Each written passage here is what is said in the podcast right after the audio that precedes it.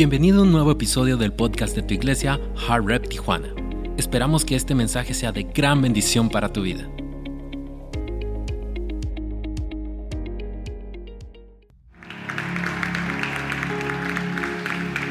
Hoy voy a intentar de ser un poquito milenio y usar mi computadora. Así que téngame poquita paciencia. Quiero hoy poder compartir algo muy importante con ustedes que está en mi corazón y quiero poder hoy hablar de una porción de la escritura que hemos estado hablando de la serie Altares. Y sé que mucha gente hoy ah, está haciendo su deber de ir a votar y qué bueno. Te recomiendo que vayas y lo hagas. A mí me corresponde también ir. Pero hoy vamos a votar que Cristo sea el centro de este servicio, que Cristo sea el que se mueva en este lugar y que Cristo sea el primero que honramos en esta mañana. Así que yo te felicito a ti por estar en la casa de Dios y te honro por tomar la decisión de estar aquí hoy. La Biblia nos enseña algo muy importante en Romanos capítulo 12, versículo 1 y 2. Dice, por lo tanto, amados hermanos, les ruego que entreguen su corazón y su cuerpo a Dios por todo lo que ha hecho a favor de ustedes. Que sea un sacrificio vivo y santo, la clase de sacrificio que a Él le agrada. Esa es la verdadera forma de adorarlo.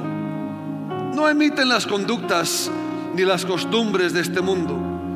Más bien, dejen que Dios los transforme en personas nuevas al cambiarles la manera de pensar entonces aprenderán a conocer la voluntad de Dios para ustedes, la cual es buena, agradable y perfecta. La cual es buena, agradable y perfecta. Una vez más, la cual es buena, agradable y perfecta. Tomen asiento, por favor, unos minutos. Quiero hoy la semana pasada tuvimos una oportunidad, mi esposa y yo, de estar enfrente de ustedes para poder comunicarles ah, una plática constante o muy personal que hemos estado teniendo en nuestros tiempos como familia, como pareja. Y fue un momento donde pudimos hablar de ciertas verdades y ciertas cosas que Dios ha estado poniendo en nuestro corazón para el futuro, no nomás de la familia, sino para el futuro de la iglesia. Y cuando pienso en todo eso, pienso un poco de lo que Dios nos está enseñando en este versículo que les acabo de leer. Porque hablábamos la semana pasada de confiar en Dios, de tener un encuentro con Dios, de anhelar tener, experimentar un avivamiento, de experimentar un despertar espiritual que es lo que eh, eh, creo con todo mi corazón que todos nosotros anhelamos, deseamos ver cambios en nuestras vidas, deseamos salirnos de nuestra rutina, deseamos vivir y experimentar la vida abundante que Dios vino a darnos a través de Jesús. Porque Jesús vino para darte vida y vida en abundancia. Y cuando escuchamos temas o versículos como esos, nos hacemos la pregunta o examinamos quizás muchas veces nuestras vidas y quizás reconocemos que nuestras vidas no está llegando al nivel quizás de la vida que Jesús vino a darnos. Pero ese es un proceso, ese es un caminar, esa es una decisión que tú y yo como familia, como personas debemos de tomar diariamente para caminar, para experimentar esa vida abundante con Jesús. Porque la vida abundante con Jesús, te vengo a decir, no es de la noche a la mañana. Es una decisión que tú y tomamos de continuar diariamente, de buscar su presencia, de continuar diariamente, de ver cambios en nuestras vidas, de que haya en nosotros un hambre en nuestro corazón y en nuestro espíritu, de ver las cosas nuevas en nuestras vidas. Porque eso sucede cuando hay un hombre, una mujer, una iglesia, una comunidad, una familia que tiene hambre por cosas nuevas en su hogar, que tiene hambre por cosas nuevas en su persona, que tiene hambre por cosas nuevas en su familia, en su hogar, en, en sus hijos, en su matrimonio y en su persona. Yo creo que tú estás aquí esta mañana no porque eh, cualquier otra cosa, sino porque solamente quieres más de la presencia de Dios. Tú estás aquí porque quieres experimentar cambio. Estás aquí porque quieres conocer la, la perfecta, la buena voluntad de Dios para tu vida. Estás aquí porque quieres saber cuál es el destino de tu vida. Estás aquí porque quieres conocer qué es lo que le agrada a Dios, qué es la voluntad perfecta de Dios para tu vida. Y es mi deseo hoy poder hablar de eso, de, de cómo nosotros podemos cumplir con este mandato o requisito que Pablo está diciendo a los romanos después de 11 versículos. Si lees el libro de Romanos, Pablo le está enseñando a los romanos en los primeros 11 versículos de las bendiciones y los favores que tienen y las misericordias que tienen a través de Jesús, de lo que Él ha hecho ya por ellos. Y llega al capítulo 12 y les dice, por lo tanto, amados hermanos, les ruego que entreguen sus cuerpos a Dios por todo lo que Él ha hecho a favor de ustedes. Me encanta cómo Pablo les habla a los romanos porque les enseña y les ruega de toma una posición de líder, toma una posición de hermano, pero también toma una posición de colega que les dice, te ruego que le ofrezcas a Dios tu cuerpo como sacrificio vivo. Pero ¿por qué te digo que lo hagas? Por todas las cosas buenas que Él ha hecho por ti. Es muy importante que nosotros, si no hablamos de eso, es muy fácil leer un versículo como esto y entrar en un sentido de ley, de que tienes que hacer algo y, es, ley contra ti y ley diciéndote, tienes que hacer esto y tienes que servir a Dios y tienes que amar a Dios y tienes que ofrecer tu cuerpo como sacrificio vivo. Pero me encanta que Pablo dice, mira, ese es el sacrificio razonable por todos los favores que Dios ha hecho por ti por lo bueno que Dios ha sido contigo, por lo bondadoso que Dios ha sido contigo. Y cuando no entendemos, iglesia, cuando no entendemos lo bueno que Dios ha sido con nosotros, se nos es difícil sacrificar por Dios. Cuando no entendemos lo bondadoso, lo misericordioso, cuando no entendemos los favores de Dios sobre nuestras vidas. Cuando ah, David dice en el Salmo 103, bendice alma mía a Jehová. Bendiga todo mi ser su santo nombre. Bendice alma mía Jehová y no olvides ninguno de sus beneficios, de sus favores, de sus bondades. Sino que David le estaba diciendo a su propio ser, sino que él mismo se está predicando porque hay veces que no tenemos que predicar nosotros mismos. Y decir, alma, bendice a Jehová. Alma, bendice a Jehová. ¿Por qué? Porque Él ha sido bueno contigo. Y cuando nosotros tenemos el fundamento del por qué servimos a Dios, el fundamento del por qué honramos a Dios, es el fruto o el resultado de nuestro agradecimiento por lo que Él ha hecho por nosotros. Y cuando el fundamento es agradecimiento por lo que Él ha hecho por nosotros, es fácil poder leer un versículo como estos y decir, ¿cómo lo puedo hacer? Por eso hoy quiero hablarles por los próximos minutos de la revolución de corazón. Quiero hablarte de la revolución de corazón. Porque leyendo estos versículos también del otro lado de la moneda, pude entender y pude ver que para ofrecer nuestros cuerpos como sacrificio vivo es la lucha que todos nosotros luchamos todos los días. Esa es la lucha todos los días que todos luchamos con nuestro carne, con nuestro ego, con el pecado. Todos la lucha que tenemos los todos todos los días. Y si somos sinceros, es una lucha que todos tenemos. Pablo dijo, hombre miserable que soy, lo que quiero hacer no lo hago. Y lo que no quiero hacer, eso es lo que hago. ¿Alguien, alguien, alguien se siente así de vez en cuando? De que lo que no quiero hacer, es lo que me encuentro haciendo. Y lo que sí quiero hacer, pues no lo hago.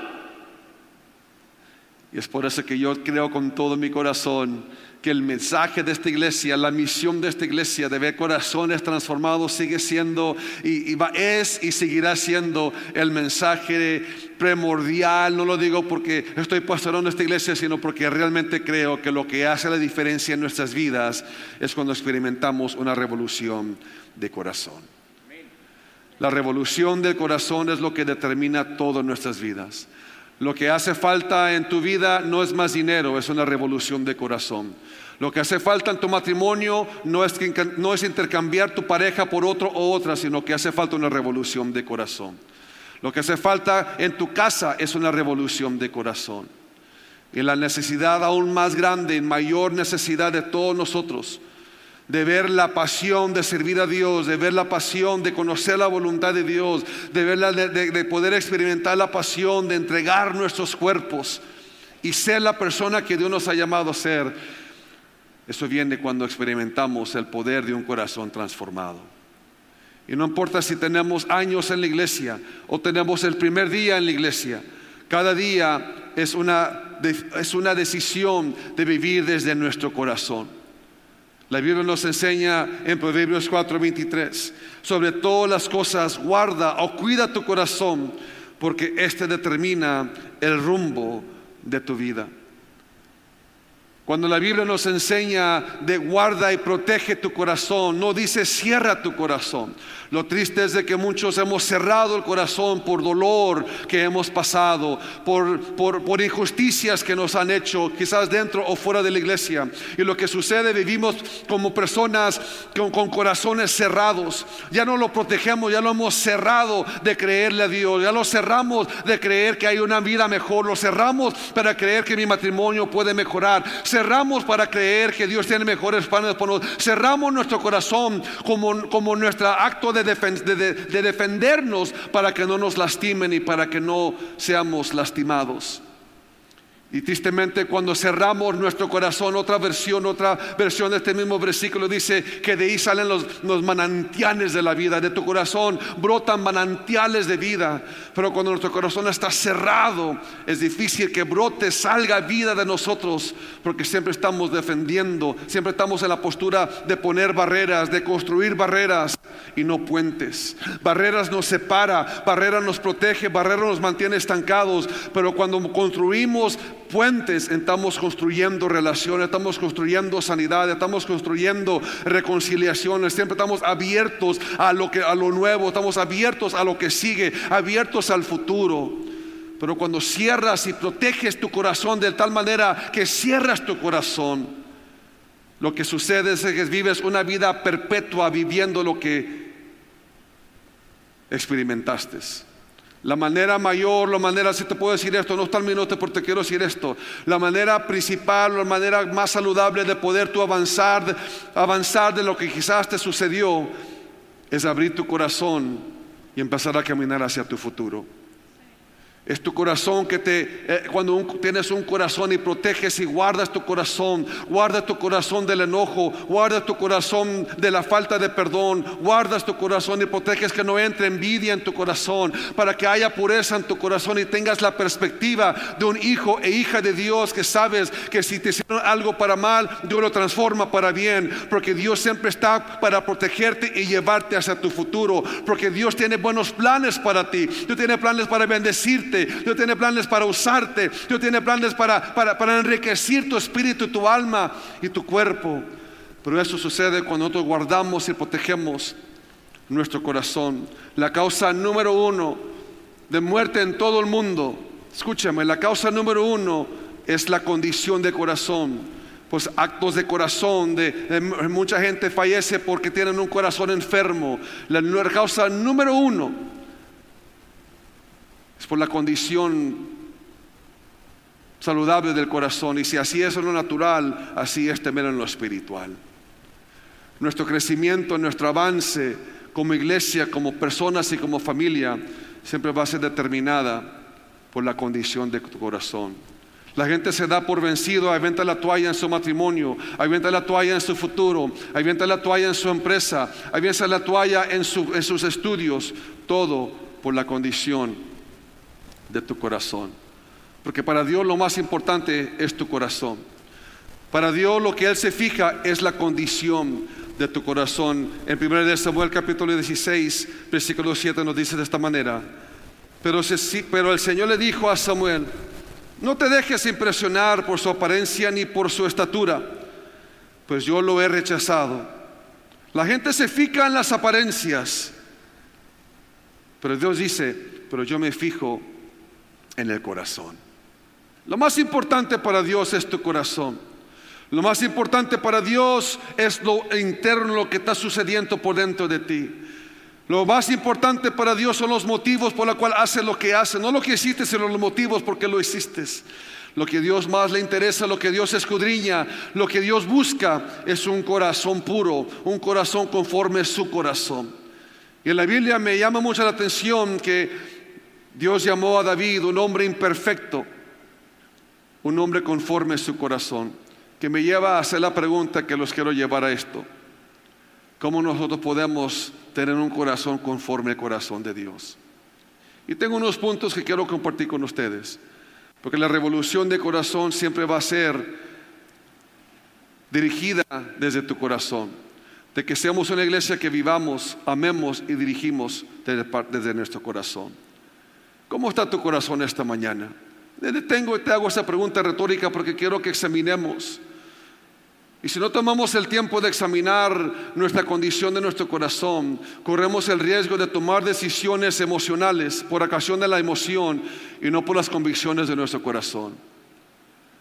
Si no, si no tienes cuidado, las emociones son como la montaña rusa, altas y bajas. Un día estás acá arriba y un día estás acá abajo. Las emociones te engañan. Pero nuestro corazón cuando es puro, cuando quiere agradar a Dios, cuando tú le dices, alma mía, bendice a Jehová, o corazón mío, bendice a Jehová, entonces somos dirigidos por nuestras convicciones y no por nuestras emociones. Porque la condición, escúchame, te quiero decir esto, la condición de nuestras vidas hoy, este día, la condición de nuestras vidas hoy es el resultado de las decisiones que has tomado desde tu corazón sea bueno, sea malo o entre medio, todo es basado por la condición de tu corazón. Y la razón y el propósito de esta iglesia es ayudarnos a vivir desde nuestro corazón, es ayudarnos a entender la importancia de tu corazón, de experimentar una revolución de corazón, de experimentar una revolución, un despertar espiritual, que nuestros corazones sean sean, conectados, sean palpitado con la presencia de Dios, que es lo más hermoso que tú y yo podemos experimentar. tengo tres puntos nada más que te quiero compartir de cómo experimentar una revolución de corazón para que nuestros corazones sean conforme al corazón de Dios. Número uno, ¿por qué creo yo que David fue un hombre conforme al corazón de Dios como tú y yo? Porque David amaba la presencia de Dios. David amaba la presencia de Dios. David que amaba la presencia de Dios. No hay nada más importante que la presencia de Dios. Lo triste es que muchos buscamos las bendiciones de Dios. Queremos lo que Dios tiene en sus manos para nosotros. Pero si buscamos su presencia, si buscamos su rostro, Él nos dará lo que tiene en la mano para nosotros. Lo que Dios anhela es de que tú y yo seamos personas que busquemos más su presencia, que busquemos más relación con Él, que busquemos ese, despertar espiritual, porque amemos la presencia de Dios. David decía versículos como Jehová es mi pastor, en Salmo 23, Jehová es mi pastor y nada me faltará. O sea, Él decía, Él es mi pastor, Él es mi amigo, Él es a quien yo más amo, Él es a quien yo me someto, Él es a quien yo quiero estar en su presencia, Él es mi pastor y nada me faltará, porque si tengo a Dios no necesito nada más. Si Él está conmigo, no importa que Él está contra mí, porque Jehová es mi pastor y nada me faltará. Cuando hay esa convicción en nosotros, pase lo que pase, en nuestra cima o en el valle, cuando tú y yo podamos declarar, yo amo la presencia de Dios. Y la presencia de Dios no nomás está conmigo cuando estoy en mis altas, también está conmigo cuando estoy en mis bajas y cuando estoy entre medio. Porque lo que yo más amo es la presencia de Dios. Donde quiera que tú te encuentres, la presencia de Dios está contigo. Donde quiera que tú te encuentres hoy, mañana o más tarde, la presencia de Dios está contigo. Porque lo que Dios más busca es tu corazón de que tú ames su presencia. Que tú ames la presencia de Dios. Que tú ames estar en su presencia. Cuando todos los hermanos de David estaban en guerra y buscando posición, David se encontraba pastoreando ovejas, cantándole himnos a Dios simplemente danzando en su presencia. Y conocemos la historia de, David que mataba a león y mataba osos, porque la presencia de Dios es la arma más poderosa que tú jamás puedes tener. Me encanta el Salmo 27 que dice David de esta manera, el Señor es mi luz y mi salvación. Entonces, ¿por qué habría de temer? El Señor es mi fortaleza y me protege del peligro. Entonces, ¿por qué habría de temblar? Cuando los maldeados, cuando, cuando los malos vengan contra a devorarme, cuando mis enemigos y adversarios me ataquen, tropezarán y caerán. Aunque un ejército poderoso me rodee, mi corazón no temerá. Aunque me ataquen, permaneceré confiado. Lo único le he pedido al Señor, lo que más anhelo es vivir en la casa del Señor todos los días de mi vida. David creo yo que entendía un principio muy importante, que no importa qué era lo que lo rodeaba, no importa qué era la condición que estaba viviendo, no importa dónde es que estaba viviendo, no importa cuánto no tenía la cuenta bancaria, no importa cuántos amigos tenían o no tenía, David sabía, lo único que yo deseo es estar en la presencia de Dios, lo único que yo más necesito es estar en la presencia de Dios, porque si, si ellos me abandonan o si ellos me dejan, yo sé que Jesús está conmigo, yo sé que nunca estoy solo, porque yo tengo la presencia de Dios. Y cuando uno busca la presencia de Dios, escucha mi iglesia, Vivimos en tiempos lo que más buscamos, lo que más buscamos es tener amistades, amigos, seguidores, personas que estén con nosotros. Nos importa más cuántos likes tenemos, nos importa más cuántos seguidores en Facebook tenemos, porque siempre queremos tener, ser reconocidos por gente. Pero yo quiero que pedite esto, hay que aprender a vivir en la audiencia de uno, aprender a vivir en la, en la audiencia del que más importa, porque si Dios aprueba de ti, no importa quién no aprueba de ti. Si Dios te bendice, no importa quién no te bendice. Es más, Él maldice a los que te maldicen a ti. Porque cuando estás en la presencia de Dios, no importa qué te está rodeando. David dijo, una cosa yo deseo, yo pido, de estar en la casa de Dios todos los días de mi vida. Y eso solamente sucede con una revolución de corazón. La revolución de corazón nos ayuda a entender la importancia de la presencia de Dios.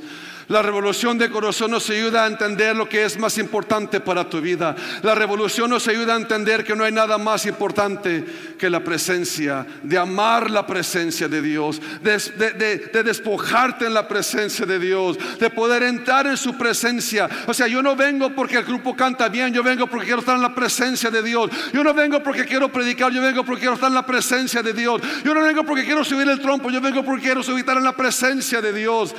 Ese es la carácter, esa es la convicción de una iglesia, de un hombre, de una mujer, de unos jóvenes que están apasionados por servir a Dios, porque en lo que más buscan, como dice David, lo único que yo anhelo es estar en la presencia de Dios, es estar en su casa, es poder contemplar su hermosura, es poder ser rodeado de su gloria, es poder sentir su presencia en mi vida. Porque no importa si me rodean mis enemigos o si un ejército acampa alrededor de mí, yo estaré confiado porque no confío en mis fuerzas, sino confío en el poder del que está conmigo, en la presencia de Dios en mi vida. Vamos a dar un aplauso fuerte a Dios, porque la presencia de Dios, amar la presencia de Dios, amar estar en la presencia de Dios. Cuando Pablo le dice a los romanos, ofrece tu cuerpo como sacrificio vivo. Eso me ayuda a entender que lo que Dios quiere es todo tu corazón. Él no quiere una cita contigo, Él quiere una relación contigo. Él no quiere un tiempo contigo, Él quiere toda tu vida. Él no quiere un, pedazo, un destello de tu corazón, Él quiere todo tu corazón. Cuando uno, como David, nos enseña por qué es que me, me, llama mucho la atención y quiero poder quizás irme a otro punto, pero lo que Dios dice, busco, busco, dice que los ojos del Señor andan buscando, andan buscando quién bendecir, andan buscando, que andan buscando su presencia.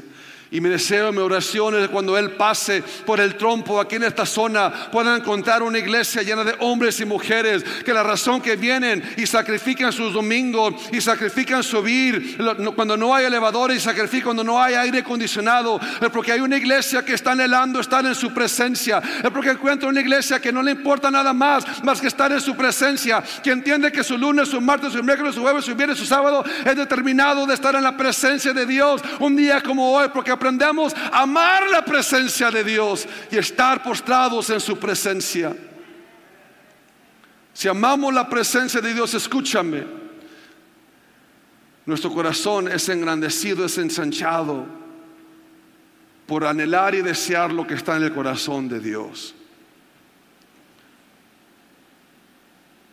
No sé si me acabas entender lo que te acabo de decir. Nos encontramos muchas veces siendo personas que pedimos, Señor, bendíceme y dame y lléname, bendíceme y dame y lléname. Que es bien, no hay problema con eso. Pero cuando vamos a graduarnos de ser hijos e hijas, de poder regresarle a Dios, que es Pablo lo que está diciendo, agradecimiento, honra, alabanza y adoración por anhelar estar en su presencia. Alabanza es alabamos a Dios porque nos dio el carro. Alabamos a Dios porque nos sanó, de la enfermedad. Alabamos a Dios porque nos graduamos de la universidad. Alabamos a Dios porque tengo mi esposa o mi esposo. Alabamos a Dios porque tenemos lo que Él nos dio. Pero adorar a Dios es muy diferente. Adorar a Dios es, le voy a adorar aunque no tenga mi familia. Le voy a adorar aunque no me dio mi trabajo. Le voy a adorar aunque no tengo salud al 100%. Le voy a adorar aunque no tengo el dinero. Le voy a adorar aunque no tengo mis amigos. Le voy a adorar aunque no tengo lo que le he pedido. Porque alabar a Dios y adorar a Dios es muy diferente. Pero cuando alabamos y adoramos a Dios es porque entendemos que lo que más que Dios te ha dado, lo más importante, es su presencia. Por eso Pablo dice, amados, les ruego por la misericordia de Dios. Entrégale a Dios tu cuerpo como sacrificio vivo. Número dos, apunta esto si estás tomando notas. Número uno es amar la presencia de Dios. Y número dos, que es aquí donde quiero tomar un poquito de tiempo. Como experimentar una revolución de corazón, número dos, toma la decisión de crecer de ser un creyente a un discípulo de Cristo. Una cosa es estar en su presencia y amar su presencia. Pero también experimentar una revolución de corazón, escúchame, de graduarnos de ser solamente un creyente a ser un discípulo de Cristo.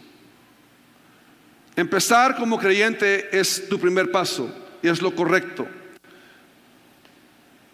Pero llega un punto donde ya empiezas a hacer la pregunta, ahora qué yo puedo hacer para avanzar el reino de Dios. Ahora qué yo puedo hacer, como dijo Pablo, hazlo porque Él te ha coronado de favores, Él te ha bendecido. Cuando, cuando un creyente está contento de simplemente decir que yo creo en Dios. Pero un discípulo no está contento simplemente con eso. Un discípulo quiere un encuentro con Dios quiere tocar, quiere ser tocado por Dios, quiere ser no nomás ser tocado por Dios, sino que quiere tocar a otros con el poder de Dios. Un discípulo quiere servir la casa, un discípulo quiere servir la gente, un discípulo quiere demostrarle a otros lo que Dios ha hecho con su corazón. Un discípulo no se conforma simplemente con creer, un discípulo es una persona que quiere experimentar en un encuentro y desear que otros también deseen un encuentro con Dios. Una revolución de corazón se lleva a cabo cuando una persona se gradúa de este nivel a otro nivel de discípulos. Lo que hace la diferencia en una iglesia, lo que hace la diferencia en una comunidad, lo que hace la diferencia en Tijuana y en la iglesia Heart Revolution es cuando hay discípulos que se dicen yo soy hijo e hija de esta casa. Aquí yo estoy plantado, aquí yo voy a poner raíces y aquí yo voy a servir y aquí yo voy a dar fruto porque soy un hijo e hija de Dios. Yo soy un discípulo de Cristo. Y cuando vivimos de esa manera, iglesia, nuestro corazón es revolucionado porque decidimos ya entregarle como nuestro cuerpo sacrificio vivo a Dios, de decir yo no solamente voy a conformarme de ser un creyente, yo voy a ser un discípulo de Cristo. Jesús lo dijo de esta manera. En Mateo 16, Jesús, luego Jesús les dijo a sus discípulos, si alguien quiere ser mi discípulo, tiene que negarse a sí mismo, tomar su cruz y seguirme. Porque, porque el que quiera salvar su vida, la perderá. Pero el que la pierde su vida por mi causa, la encontrará. Cuando desmenuzo ese versículo, suena medio fuerte y duro. Ouch. Como que. Ah". Pero lo que Jesús está diciendo, si alguien quiere ser mi discípulo, tiene que negarse a sí mismo, tomar su cruz. ¿Qué está diciendo? Tienes que sacrificar tu corazón y darme la oportunidad de enseñarte que tengo una mejor vida para tu vida. Nuestras vidas, nuestro corazón, la vida que tú y yo vivimos es mucho más pequeña de la vida que Él tiene para ti. Escucha mi iglesia.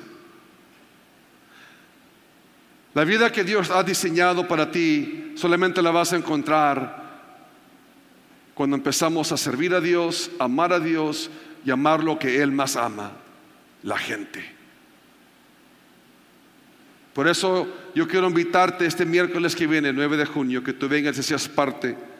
Por favor, no, no te dejes engañar por la foto. Inscríbete. Yo quiero que tú seas parte de este movimiento con nosotros. Hay lugar para ti. Que tú le puedas honrar a Dios con tu tiempo, con tu talento y tu tesoro. Que tú y yo seamos, que nos graduemos como iglesia a ser discípulos de Cristo y seamos personas que Él use para revolucionar Tijuana, para revolucionar tu condado, para revolucionar tu, vecindad, para revolucionar con el lugar donde tú vives. Porque Dios quiere usar tu vida y en esta iglesia hay lugar para ti. En esta iglesia hay lugar para tu talento. En esta iglesia hay lugar para tu sufrimiento. En esta iglesia hay lugar para tu crecimiento. En esta iglesia hay lugar para tu discipulado. Y lo que queremos como iglesia es entrar en una nueva temporada de discipulado. Y el miércoles 9 de junio es el inicio de una nueva temporada para nuestra iglesia. Donde es mi deseo junto con mi esposa y el equipo poder guiar la iglesia a un discipulado, una revolución de corazón.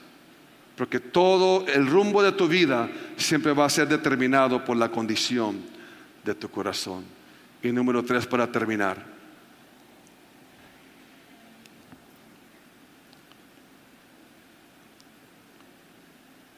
Número uno, ama a Dios con todo tu corazón. Número dos, toma la decisión de crecer de un creyente a un discípulo de Cristo. Y número tres, cómo experimentar una revolución de corazón. Dale permiso a Dios llevarte hacia lo nuevo. Dale permiso a Dios llevarte hacia lo nuevo. La Biblia nos enseña en Romanos el versículo que leímos. Dice, no emiten las conductas ni las costumbres de este mundo. Más bien dejen que Dios los transforme en personas nuevas. Estoy conmigo nuevas. Dejen me, llama mucho la atención que Pablo dice, más bien, deja que Dios, deja que Dios. cuando leo la Biblia puedo captar lenguaje como este, que dice, tú tienes que permitir que Dios te transforme en algo nuevo.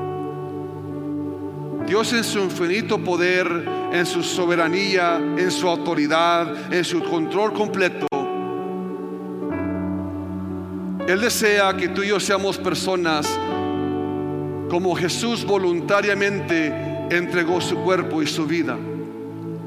Como Él lo hizo voluntariamente a causa por amor incondicional, por amor inagotable por ti, que Él entregó todo lo mejor por ti. Y Pablo le dice a los romanos, deja o dale permiso a Dios que te transforme en algo nuevo. Lo que nos detiene de experimentar una revolución de corazón, lo que nos detiene de experimentar lo nuevo que Dios tiene para nosotros, la transformación que todos levantaron la mano hace unos minutos que queremos experimentar, lo único que está entre medio y nos detiene de poder experimentar esa transformación y lo nuevo que Dios tiene para nosotros, es de que tú le des permiso a Dios de revolucionar tu corazón. Ay, pastor, pero ¿qué tengo que hacer? ¿Cómo le hago? Pues la solución es muy sencilla, pero antes de llegar ahí quiero decirte esto.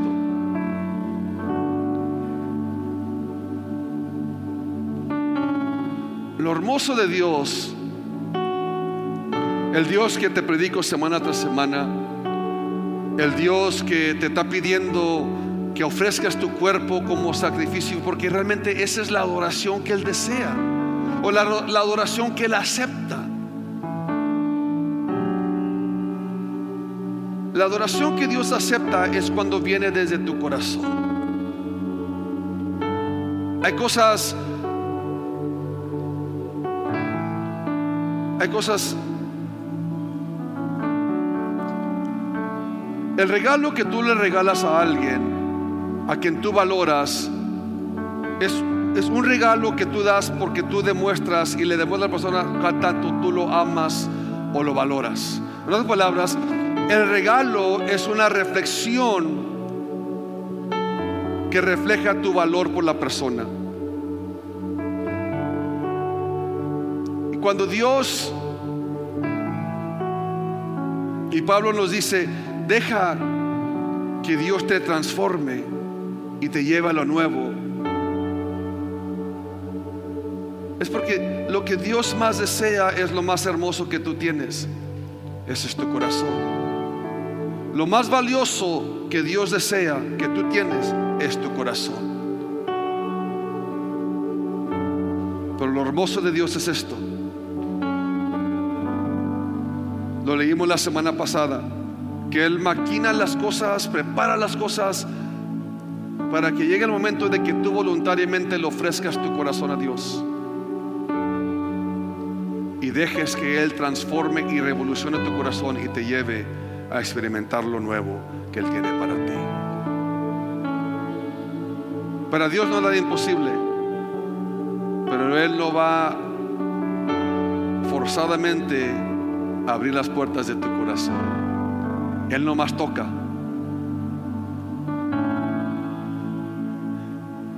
Él nomás llega a tu vida y toca la puerta.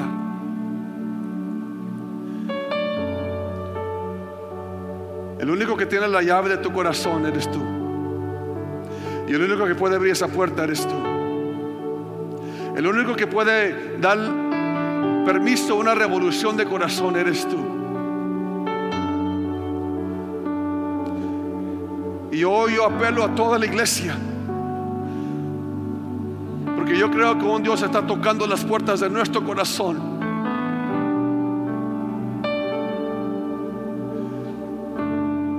Porque Dios quiere sanar, restaurar, levantar, usar, revolucionar nuestro corazón.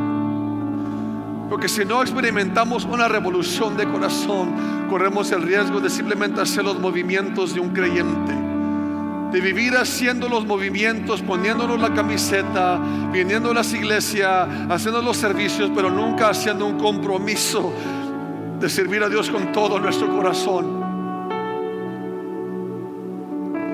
Y cuando ese compromiso no existe porque no permites que Dios entre a tu corazón, eso debilita la iglesia, eso debilita tu relación con Dios, y eso debilita la autoridad de Dios sobre una, una ciudad porque no hay una iglesia llena de hombres y mujeres que le han dado permiso a Dios al abrir su corazón y dejar que Él revolucione tu corazón.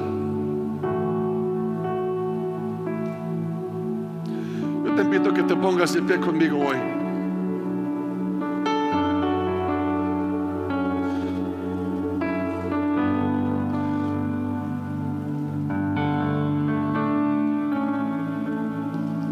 Yo quiero hacer un llamado.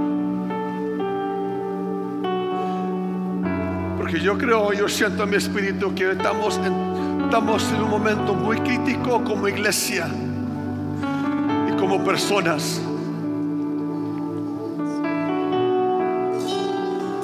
Que tenemos la oportunidad de poder entrar y conocer un antes y después. Pablo dice, como yo te dijo hoy, Deja que Dios transforme tu corazón. Yo le hablo al liderazgo, yo le hablo a la persona que está aquí por primera vez, yo le hablo a la persona que quizás está en esa brecha o ese medio en el cerco, como dicen, indecisos. Si esta es mi iglesia, si ese es mi pastor, si, si voy a servir a Dios o si simplemente voy a hacer los movimientos que sé cómo hacerlos, hacerlas vivir, ser un cristiano aquí en la iglesia, pero ser un cristino fuera de la iglesia. Eso no es la revolución de corazón. Yo quiero guiarte hoy. Yo quiero invitarte a hoy tomar la decisión de dejar que Dios transforme tu corazón. Dios yo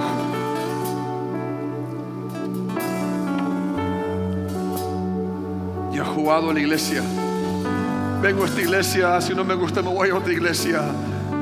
Y si no quiero, pues no vengo. Vengo cuando quiero, cuando es conveniente.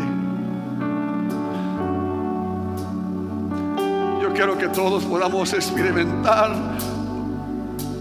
lo que es la revolución de corazón y dejar de ser personas que somos movidos por condiciones externas, sino que seamos personas plantadas y digamos, este es, yo soy hijo, yo soy hija de la casa de Dios, de la iglesia Heart Revolution, donde yo soy un discípulo, una discípula, donde yo voy a servir a Dios y amar su presencia. Esperamos que Dios haya hablado grandemente a tu corazón a través de este mensaje. No olvides suscribirte a nuestro podcast para que no te pierdas ninguno de los mensajes que tu iglesia Hard Rep Tijuana tiene para ti. Nos vemos en el siguiente episodio.